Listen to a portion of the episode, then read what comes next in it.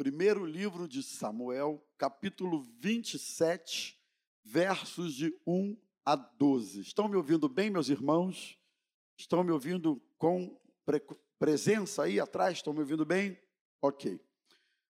Temos aqui um texto que eu acredito que seja conhecido da grande maioria, e nós vamos ler e falar um pouco a respeito de um assunto que envolve a todos nós. E eu já vou dizer o tema dele.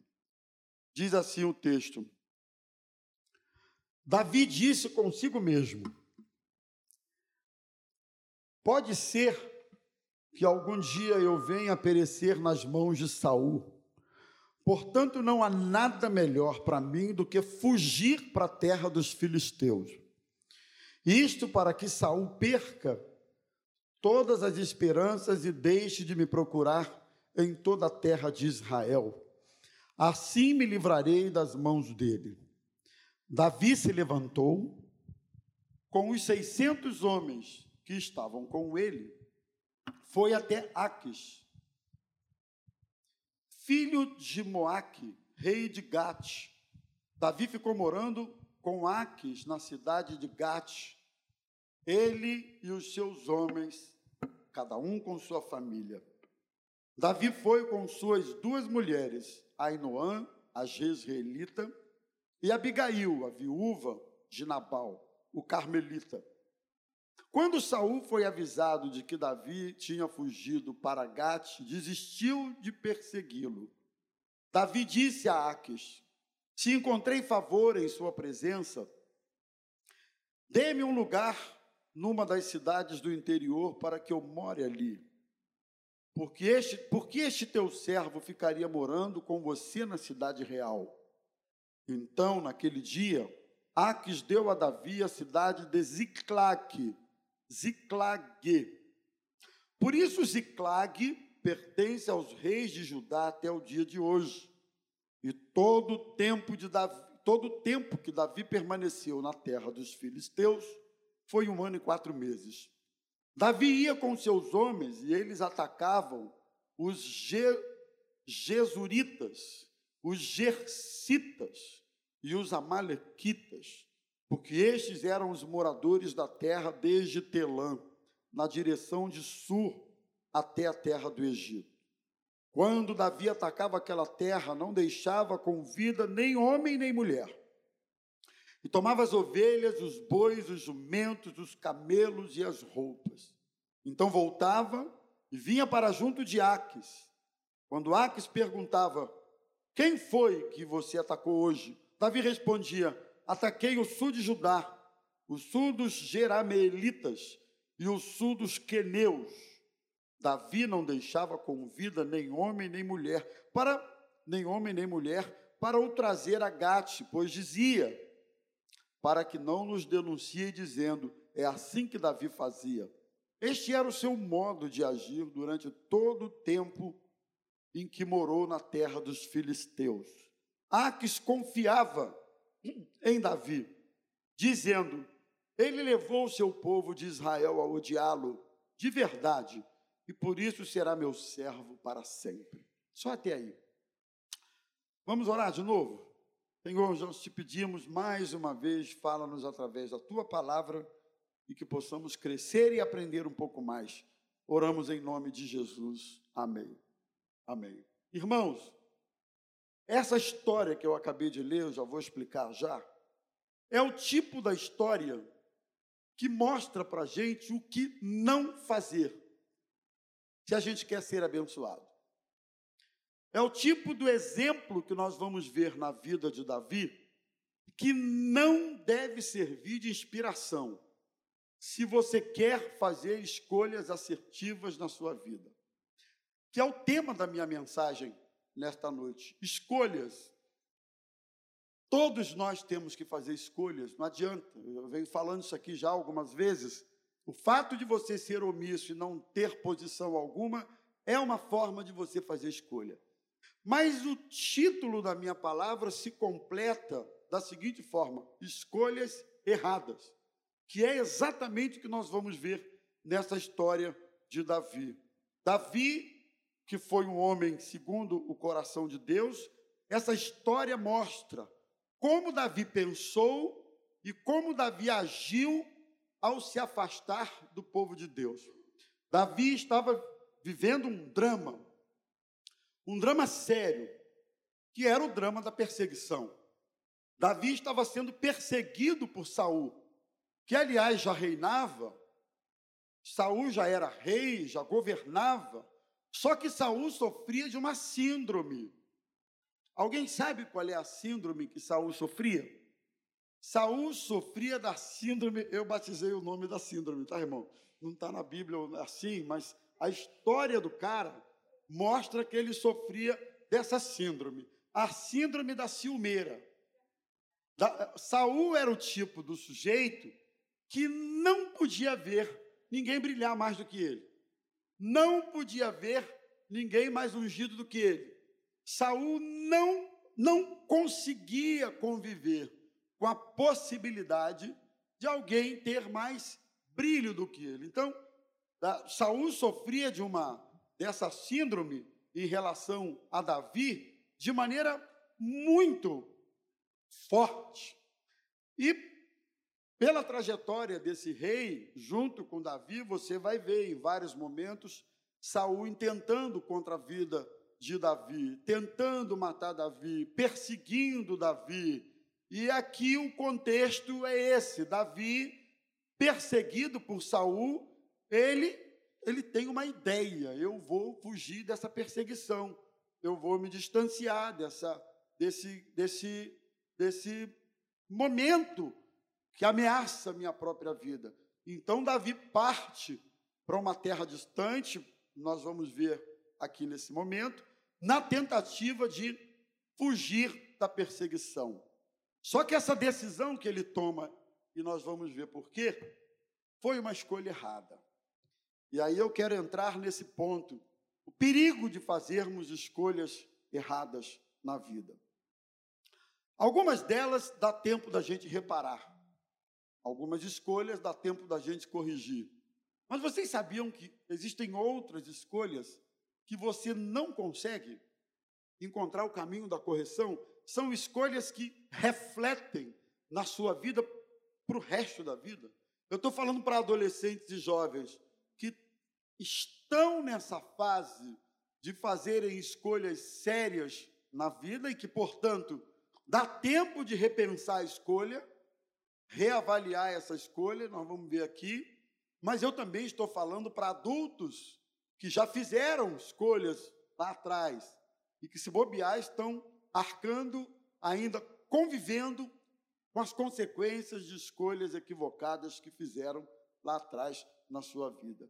Então, esse homem, chamado o homem segundo o coração de Deus, ele fez uma escolha errada. E tudo começa no versículo 1, não fecha sua Bíblia não, mantém ela aberta. O erro de Davi começa aqui no verso 1, na, no início do texto. Davi disse consigo mesmo, para ele mesmo, Davi conjecturou com o seu próprio coração, com a sua própria lógica. E aí eu quero dizer para os irmãos uma coisa interessante: é que o ser humano tem a capacidade de formatar lógica, justificar suas lógicas de maneira tão forte, tão interessante, desde que tal coisa o interesse. É impressionante como as pessoas têm suas próprias lógicas. E uma vez que uma lógica esteja formatada, decidida, resolvida e fundamentada, você sabia que é dificílimo você demover esse indivíduo da ideia de tomar aquela decisão? Porque ele formatou uma lógica.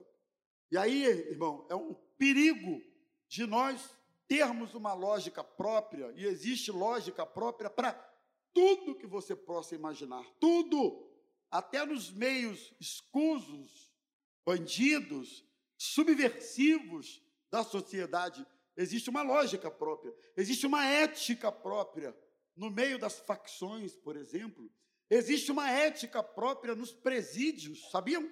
Ah, é, você não pode cometer determinadas coisas dentro de um presídio ou num contexto de facção, porque se você fizer isso, você vai ter um problema sério, porque existe uma lógica, existe uma ética. Imagine você a possibilidade disso, pois ela é real. Então aqui, Davi, qual foi a lógica dele? A lógica é a seguinte: eu acho que isso aqui é o melhor. Nós vamos ver aqui qual foi essa decisão? E ele não pensou, ele não considerou as famílias, ele arrasta com ele 600 homens, ele arrasta com ele famílias, pessoas que confiavam na sua decisão, confiavam no seu taco, na, na direção que ele estava dando. Então, primeiro erro que nos leva a tomar decisões erradas é pensarmos com a nossa própria lógica, mas excluindo Deus da nossa lógica, né? Eu sou um cara muito, às vezes eu confesso a vocês que às vezes eu luto pouco com isso. Eu sou alguém muito dado à lógica, muito dado a questões da coerência, né? Tudo que foge da minha coerência me assusta, me, eu, eu, eu tento tomar decisões assim. Porém, nem sempre a nossa lógica, nem sempre o nosso o nosso argumento, por melhor fundamentado que esteja, tem a ver com a direção de Deus, tem a ver com a vontade de Deus. Então, o primeiro erro cometido por Davi é que ele pensou aqui sem pedir direção a Deus. Falou consigo mesmo, pensou consigo mesmo, tomou a decisão por conta própria, ele com, seus, com a sua própria, com seu próprio raciocínio, né? Então, vai aí uma dica para todos nós nesta noite. E a dica é a seguinte: cuidado com a individualidade da sua lógica, cuidado com a exclusividade da sua lógica, sem querer saber do que os outros pensam, do que seus pais pensam, do que seus líderes pensam, seus pastores pensam, e até para os mais velhos, tipo nós assim. Cuidado com as decisões fundamentadas com a nossa própria lógica.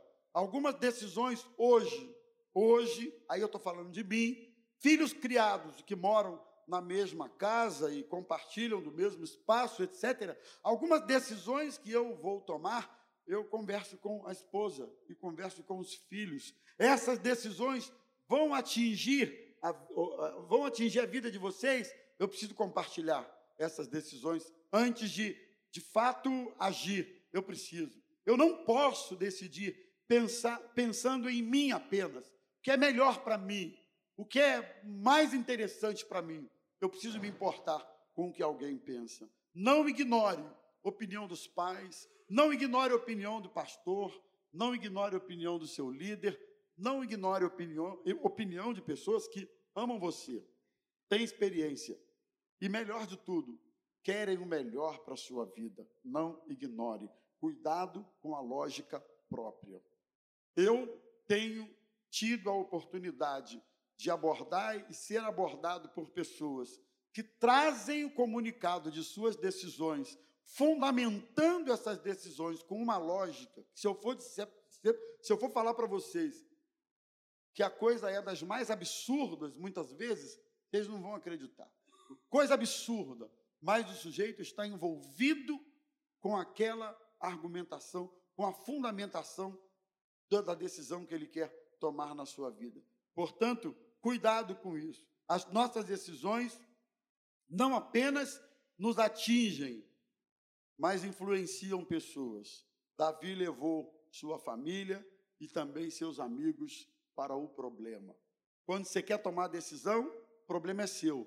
Mas quando o barco vai para o fundo, o problema é nosso. Não é assim?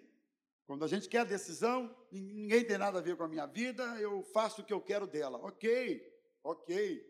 Mas quando a coisa dá errado, amigo, você envolve todo mundo. Você atinge pai, você atinge mãe, você atinge filho, você atinge esposo, você envolve esposa, não é? Então, já que é assim, cuidado. O filho pródigo é um exemplo muito interessante, porque ele tomou a decisão que tomou, sem pensar em ninguém sem pensar no irmão, sem pensar no pai, sem pensar na família, ele só pensou nele mesmo. E aí, em cima disso, ele vai em frente na sua decisão.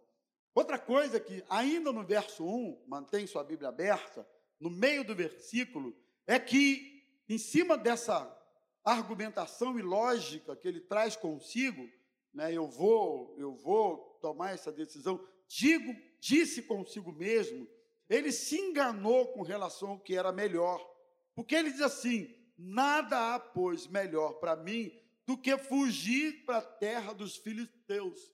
Ora, se você não sabe, os filisteus sempre foram os arqui-inimigos do povo judeu, do povo de Deus, sempre foram inimigos. Então a lógica desse homem foi tão louca que ele, para fugir da perseguição de Saul, ele vai se juntar com os inimigos, vai se juntar com aqueles que odiavam o seu próprio povo. Então ele se engana quando ele diz assim: não tem nada melhor para mim do que fugir para a terra dos filisteus. Ele usa uma estratégia interessante que, num primeiro momento, parece até que funciona na sequência. Dá uma olhada no verso 4, porque Saul deixa de persegui-lo. Quando Saul fica sabendo que Davi havia se dispersado para uma terra distante, então ele finalmente deixa de persegui-lo.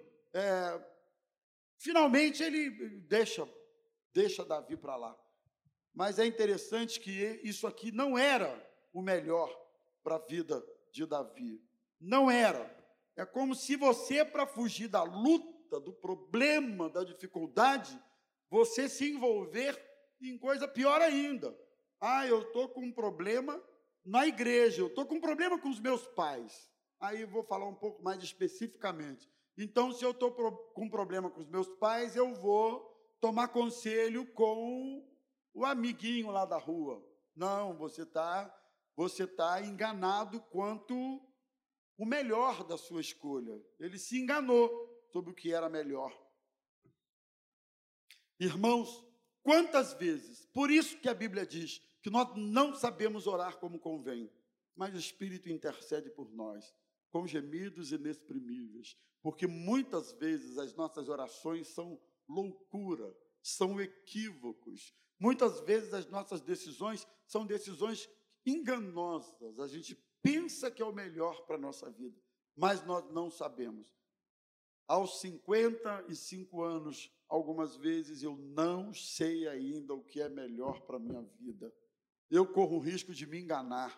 E eu preciso dizer: Deus, me dê direção para a decisão que eu estou tomando. Eu não posso decidir sem o Senhor. Eu não posso decidir abrindo mão da tua direção, porque eu vou me machucar.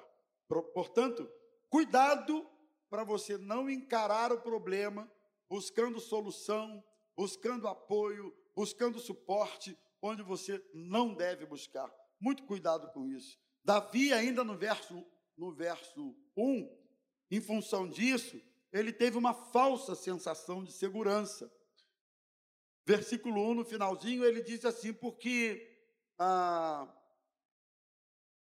final do verso 1, em toda a terra de Israel, assim eu vou me livrar das mãos de Saul.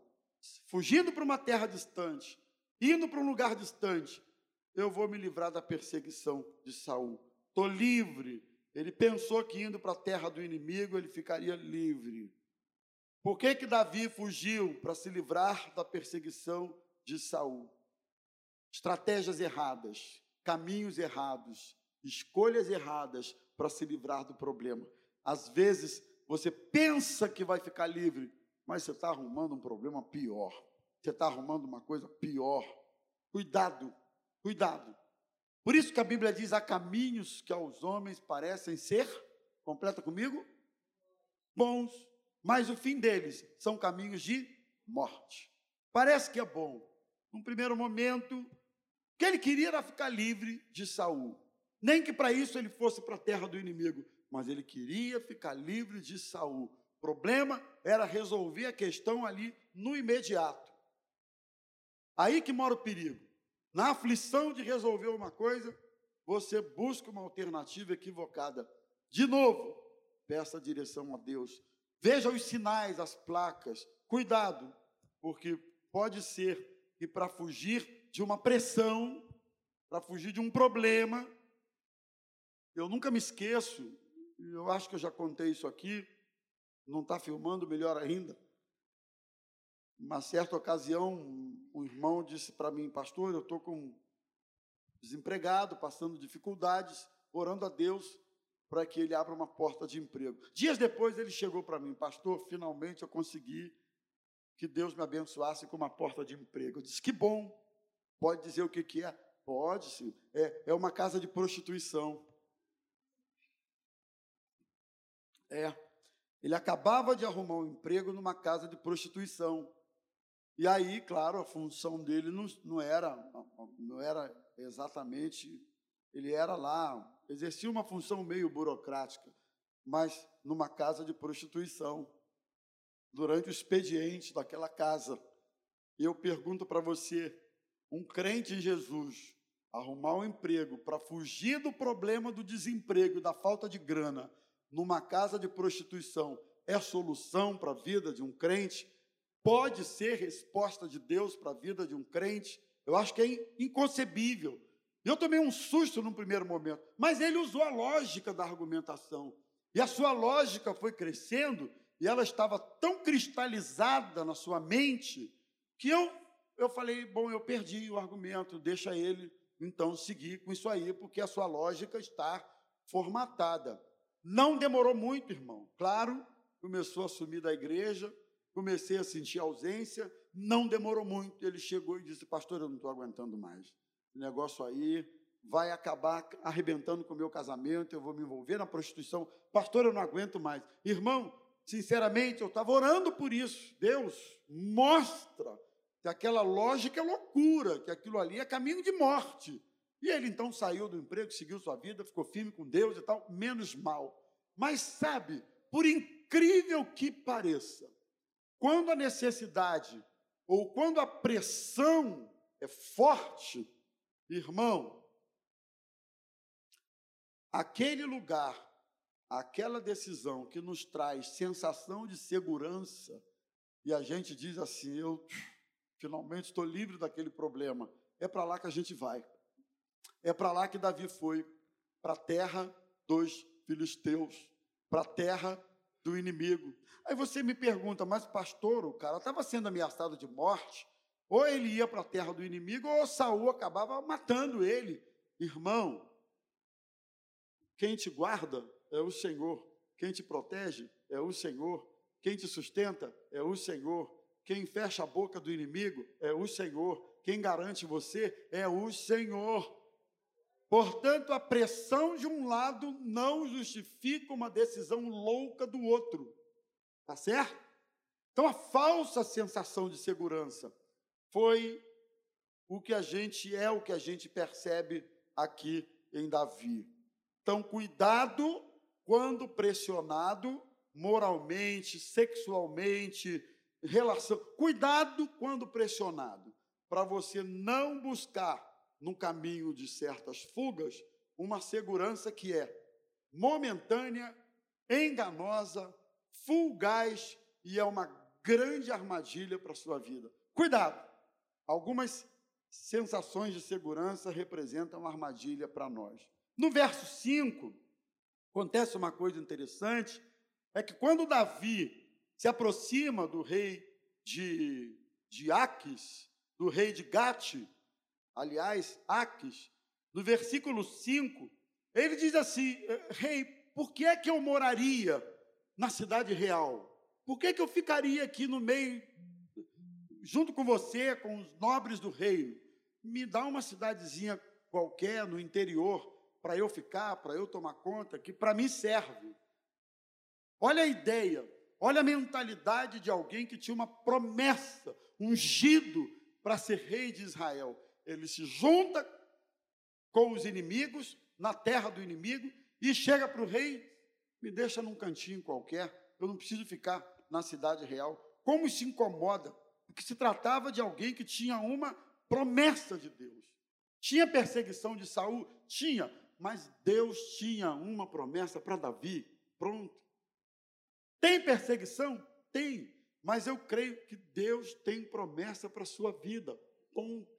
Tem adversário? Tem dificuldade? Tem, mas Deus prometeu, e se Deus prometeu, Ele é fiel para cumprir, Ele não é homem para que minta, nem filho do homem para que se arrependa. Prometendo o Senhor, Ele não vai cumprir? Então, se Deus tem promessa para a sua vida, nem o diabo vai conseguir interromper, bloquear, impedir que isso aconteça. Jó disse isso, bem sei que tudo podes, capítulo 42, que nenhum dos seus planos podem ser frustrados. Amém, meus irmãos? Portanto, era alguém que tinha promessa de Deus. E eu quero chamar a atenção aqui para os meus irmãos, não só jovens e adolescentes, mas todos. Você tem promessas de Deus. Não abra mão daquilo que Deus tem prometido a você fazer. Não abra mão da fidelidade do Senhor para ir atrás de estratégias que são furadas para a sua vida. Não abra mão. Não abra mão do seu casamento por cantinhos. Ah, eu tenho um casamento, mas o que eu chamaria de cantinho? O que eu chamaria de um lugarzinho qualquer? É qualquer coisa, qualquer relação, qualquer situação que exponha você e a sua casa e o seu casamento e a sua relação com Deus. Não troque isso. São anos de uma caminhada, não é? E para a gente destruir isso, irmão, é só dar um tropeçozinho, que Deus perdoa, Ele até levanta, mas os homens são implacáveis. Não abra mão. Você construiu a sua credibilidade. Não abra mão da sua esposa, da fidelidade à sua esposa. Quando houver uma situação que você perceba o iminente perigo, preste atenção e diga para você mesmo: eu não vou abrir mão. Eu tenho filhos que me amam, eu tenho esposa que me ama, eu tenho pais que confiam em mim. Não abra mão. Sabe qual é a coisa mais linda que você conquista em relação ao seu pai? Uma das, né? Pelo menos, é a confiança deles. Confie em você. Não abra mão disso, não. Seja fiel a Deus nos momentos mais secretos da sua vida. Seja fiel a Deus, porque você tem muita coisa a perder. O diabo não tem nada a perder, não. O inimigo não tem nada a perder, porque ele já é um derrotado. Mas você não.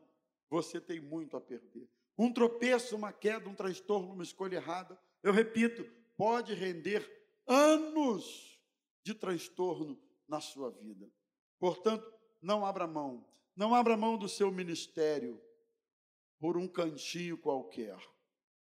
Ah, irmãos, quando eu me pego pensando que lá se vão quase 30 anos exercendo o ministério. Quase 30 anos. É uma caminhada, né, gente? É uma caminhada. É uma caminhada. A gente tem dificuldades aqui ali, claro que tem. A gente tem coisas que rondam a cabeça da gente nesse ou naquele momento. Irmão, claro que tem. Ou você está pensando que está falando para você aqui alguém ah, sei lá, blindado e no nada disso, engano seu. A gente luta contra as situações, muitas, como qualquer outra pessoa, mas cada vez que eu caminho e eu olho para trás e vejo como meu Senhor tem sido fiel, como meu Senhor tem sido misericordioso, como meu Senhor tem sido gracioso, ao mesmo tempo eu penso, não vale a pena. Eu prefiro, eu escolho ser fiel. Amém? Vocês estão comigo? Eu escolho ser fiel. Ser fiel não é uma coisa aleatória, é uma escolha, é uma decisão que nós tomamos. E ó, quando você escolhe ser fiel, ninguém impede você de ser fiel, não. Não vem com esse papo de, ah, eu não consegui, mentira. Ah, não deu, mentira. Você se deixou levar porque quis. Eu penso desse jeito. Eu penso que a gente precisa é, por isso que a Bíblia fala da concupiscência da carne, dos olhos. Cada um é tentado segundo a sua própria cobiça ou a sua pró própria concupiscência. Então, na medida em que você cobiça e alimenta, Tiago diz que é como é, o pecado, uma vez concebido, ele, ele gera morte. É, é como, como é que fala Jesus? É como um embrião você meio que engravida do pecado. e como qualquer ser que está dentro de um útero de uma mulher, uma hora ele vai nascer, uma hora vai acontecer. Então, cuidado com os processos embrionários que vão desembocar numa prática que vai entristecer o Espírito Santo de Deus. Escolha ser fiel a Deus.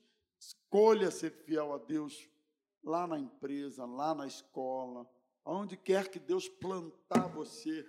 Diga para você mesmo o tempo todo: eu escolho ser fiel ao meu Senhor. Daniel escolheu ser fiel, escolheu não se contaminar. José escolheu ser fiel, escolheu não se contaminar. E Deus honrou, Deus sustentou. Nem toda escolha pela fidelidade ah, ficará sem um preço a ser pago. É verdade. Muitas vezes uma escolha pela fidelidade vai gerar um preço, um preço que nós vamos precisar pagar. Mas pague o preço Deus vai honrar você. Pague o preço, você vai ver como a recompensa de Deus virá sobre a sua vida. Amém, meus irmãos? Então, não abra mão por um cantinho qualquer. Não, não abra mão. Davi disse para o rei: Deixa eu ficar num cantinho, deixa eu ficar, me dá uma cidade aí. E o rei deu essa cidade de Ziglac para ele, Ziclac, para ele tomar conta. Aí na sequência, no verso 7, o texto diz que Davi ficou um ano e quatro meses, onde, hein? Na terra do inimigo. Um ano e quatro meses. Eu fiquei pensando assim, poxa, tempo aberta, convivendo na terra do inimigo, guerreando as guerras do inimigo, combatendo os combates junto com o inimigo. Um ano e quatro meses. E ele só voltou porque os próprios inimigos o expulsaram de lá. Nós vamos ver isso aqui. Mas um ano e meio, quase aí no nosso calendário, junto, convivendo com o inimigo, eu fico pensando assim, até voltar para o seu povo, parece que o tempo da volta, quando alguém se dispersa da presença de Deus, não é uma coisa tão ao nosso controle assim.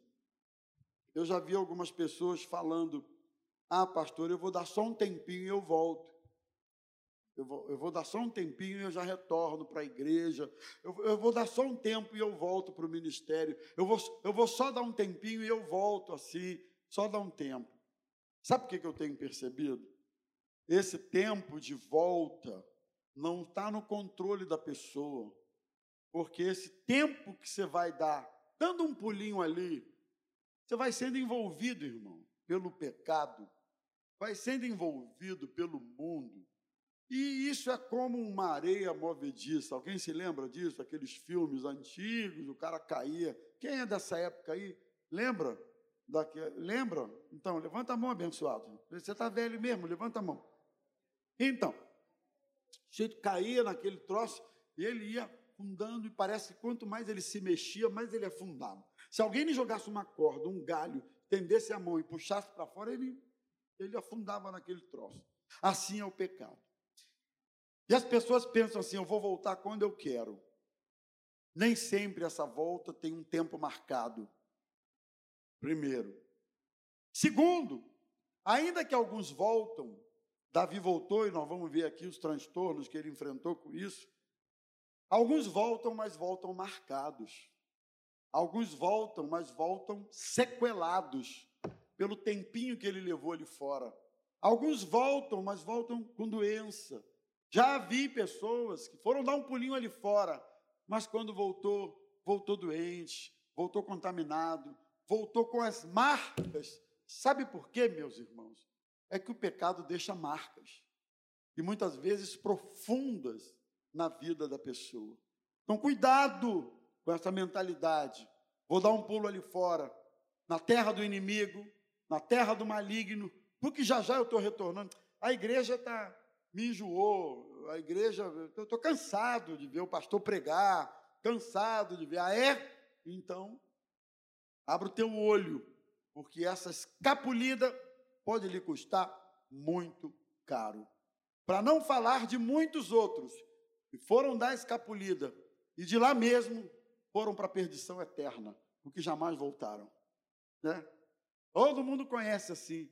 histórias desse tipo. Vai dar uma escapulidinha ali fora, e aí. Ou você fica pertinho de Jesus, ou você fica pertinho do Senhor, ou você mantém teu relacionamento com o Espírito Santo, ou então o pecado te traga, ou então esse mundo te traga. É assim, é só sair de pertinho de Jesus. Então, quer saber? Eu quero ficar pertinho do meu Senhor. Eu não me, eu não me garanto longe dele, é ele que me protege, é ele que me guarda. Então, Davi, no verso 7, ele fica esse tempo longe. A volta é difícil porque não há forças espirituais para isso. Lembra de Sansão? Sansão tinha um voto com Deus de nazireado, né? Tem gente que pensa que Sansão, pelo fato de abater inimigos, pelo fato de ter aquela força toda, Sansão devia ser tipo, fala aí, o incrível Hulk, lembra do incrível Hulk? O cara, ele, aí virava aquele musculosão. A força de Sansão não estava no seu bíceps. A força de Sansão estava no voto, no compromisso com Deus, no voto de nazireado.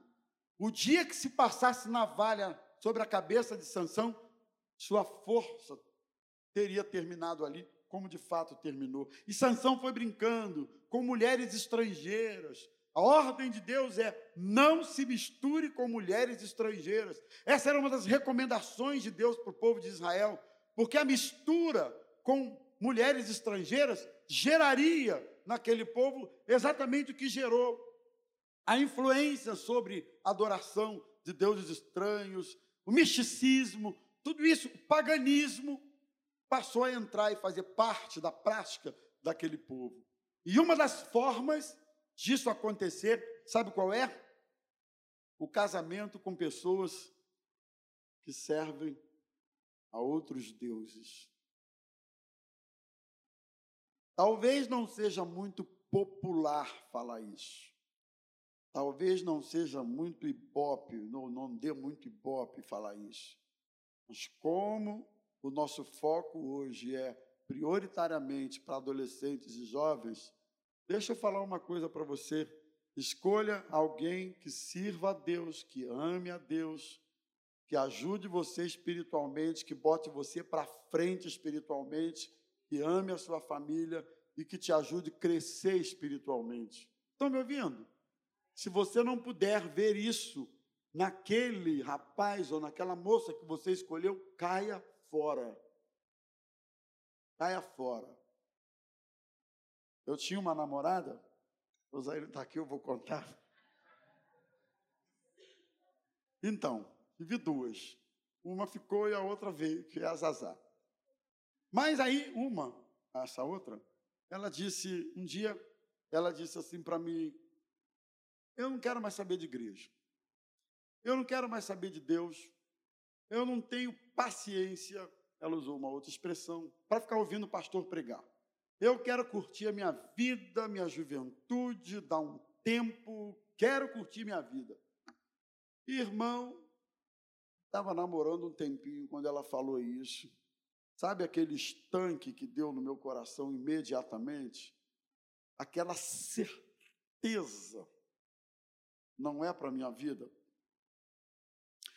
Tive duas namoradas. Eu primeiro comecei a namorar Zazar, na adolescência.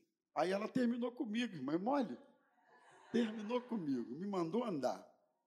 Aí eu cresci, fiquei mais legalzinho, interessante, tal. Comecei a namorar essa outra menina. E durante esse período, a Zazá orando, Senhor, o Rômulo, isso é o que eu estou dizendo. Por ocasião desse BO que deu aí, que foi de Deus, eu terminei esse namoro e aí voltamos, voltei a namorar os aí, nós nos, ficamos noivos e nos casamos. Mas Deus deu um, Deus, eu, eu acho que ali, acho não, tenho certeza, ali foi a coisa de Deus para eu entender isso não é do Senhor na minha vida. Ali foi, ali foi. Porque quando eu ouvi dos lábios daquela pessoa, que eu até cogitava a possibilidade de casar, não quero saber de Deus, não quero saber de igreja, não quero saber. Não custou muito, não. eu vinha para a igreja dar aula na escola dominical e ela ia para a praia. Aconteceu uma, duas, três, eu vinha para a igreja dar aula e ela ia para a praia. Ou quando não, eu estava na igreja, ela ia passear com shopping. E eu comecei a ver que o jugo estava desigual. O jugo estava desigual. Às vezes, tem jugo desigual até na igreja. Porque já foi época, já vou terminar, já foi época da gente achar que namorar alguém da igreja era garantia de sucesso. Não, mas ele é da igreja. Oh, mas tem gente que é da igreja que é o maior laço, neném, que é a maior furada. A princípio, ser da igreja é legal, mas e aí vem o passo dois, vem o convívio, vem a observação, enfim, mas se não é da casa do Senhor, se não é do mesmo arraial que você, tome muito cuidado. Olha aqui para mim, muito cuidado, mas muito cuidado mesmo. Certo? Porque isso vai lhe custar um preço muito alto. Você não vai ter ninguém que estimule você espiritualmente. Essa pessoa com quem você pensa seguir o relacionamento não vai ter condição de, de como é que fala? Botar você para frente espiritualmente. Ela vai puxar você para baixo. Irmão, é mais fácil buscar para baixo do que levantar, sabia? A própria gravidade por si só já mostra isso, é mais fácil. Então, muito cuidado com essas escapulidas, porque o tempo pode demorar mais do que você imagina. Penúltimo lugar, versos 6 e depois de 8 a 12. Davi precisou esconder a realidade que ele estava vivendo para o rei de Gate, Aques, porque sempre que ele atacava os inimigos, o rei perguntava para ele: Você atacou quais inimigos? Versículo 8. Dá uma olhada aí. Davi ia com seus homens e eles atacavam os Jesuritas os Gercitas e os Amalequitas, porque estes eram os moradores da terra desde Telã, na direção de Sur, até a terra do Egito. Quando Davi atacava aquela terra, não deixava ninguém com vida, nem homem, nem mulher, tomava ovelha, boi, jumento, camelo, roupa, tudo. Então voltava e vinha junto de Aques.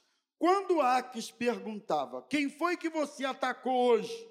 Davi respondia: Ataquei o sul de Judá, e o sul dos Jeramelitas, e o sul dos Queneus. Davi não deixava com vida ninguém. Ele perdeu, ele se esconde da realidade. Na verdade, ele não ele não atacava o sul de Judá, ele enganava o rei, o rei acreditava nele, porque até então o rei não via nele dolo algum. O rei achava que atacando o sul de Judá e o seu povo, Davi estaria alimentando um ódio em relação àquele povo que faria dele, Davi, servo daquele rei para sempre. Esconder realidades, omitir realidades, esconder o que está acontecendo.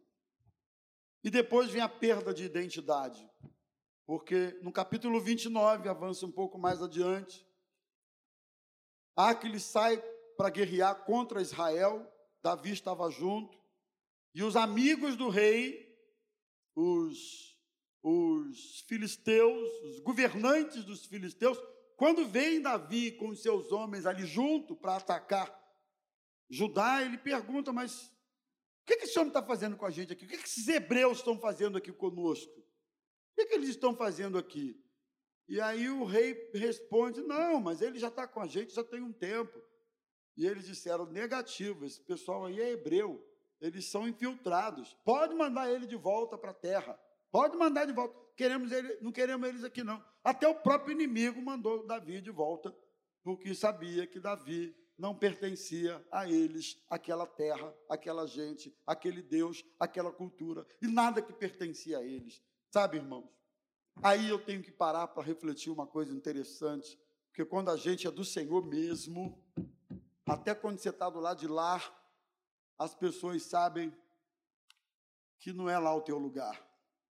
Não é assim? Não é lá o teu ambiente.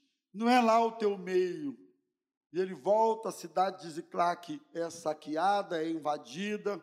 E aí vem um outro momento que Deus faz por misericórdia, porque eles foram atacados, mulheres foram levados, foram cativos. Davi então pergunta se é para perseguir aquele bando. Um transtorno na vida dele e daqueles que com ele, com ele, perdão, estavam. Um transtorno. Então, perdeu a identidade. E eu quero terminar lembrando assim: você tem uma identidade, você tem uma marca. Pode falar para quem está perto de você aí, por favor. Você tem uma marca. Meninas aqui, vocês têm uma marca. Uma marca, Isadorinha. Você tem uma marca, Adriana. Você foi marcado pelo Senhor na alma, marcado no espírito, você foi marcado por Deus. Você é do Senhor, moço, jovem, você é do Senhor. E você não tem nada do que fazer lá em algum lugar longe da presença do Senhor. Cuidado para não fazer escolhas erradas, pois escolhas erradas trarão consequências para a sua vida e para a vida de quem está perto de você.